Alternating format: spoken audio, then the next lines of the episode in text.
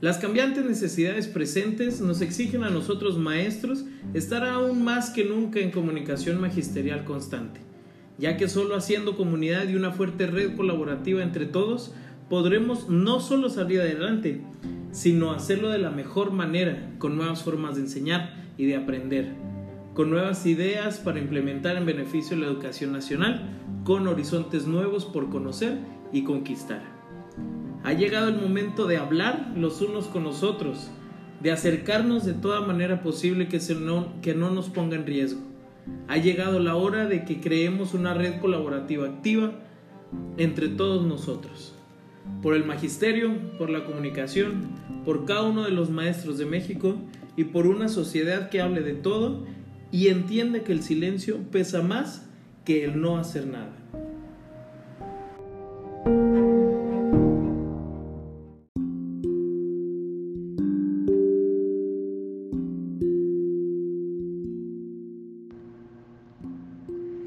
Nombre es Karina Domínguez Mata. Soy licenciada en Educación Primaria y maestra en Psicología Educativa. Actualmente trabajo en la primaria Eloísa Flores en Ciudad Meoqui, Chihuahua.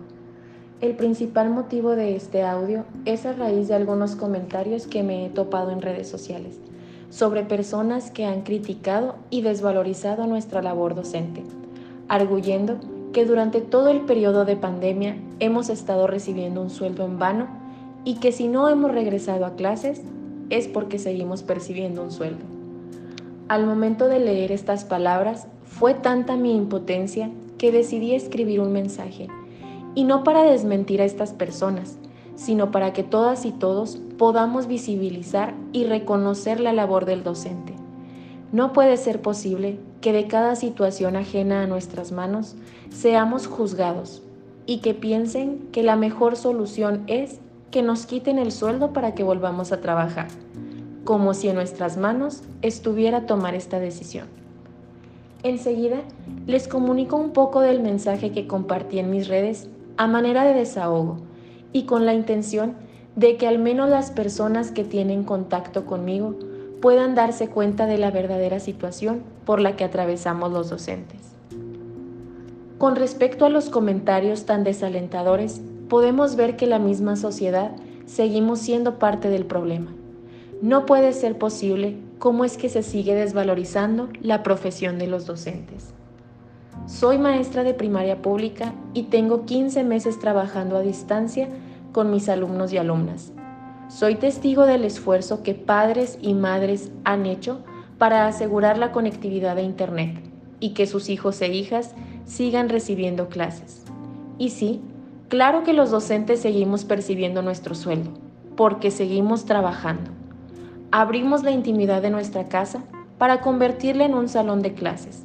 Usamos nuestro Internet y computadora para sostener comunicación con nuestros estudiantes.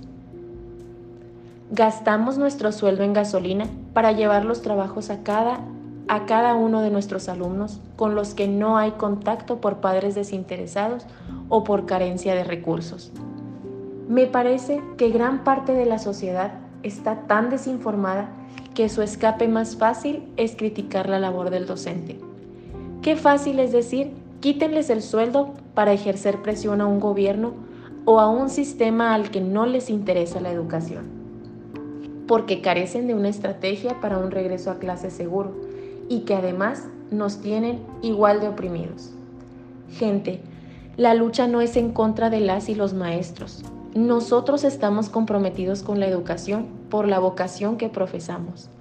La lucha es en contra de las autoridades, que prefieren seguir esclavizando a la gente con antros abiertos, alcohol y diversión que apostarle a la educación.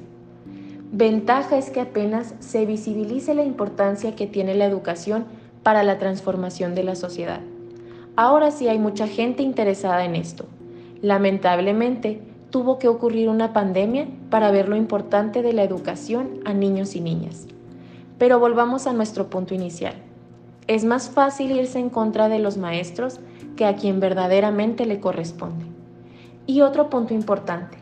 Tristemente, las escuelas de nuestro querido Chihuahua están lejos de tener las condiciones necesarias para asegurar un regreso a clase seguro.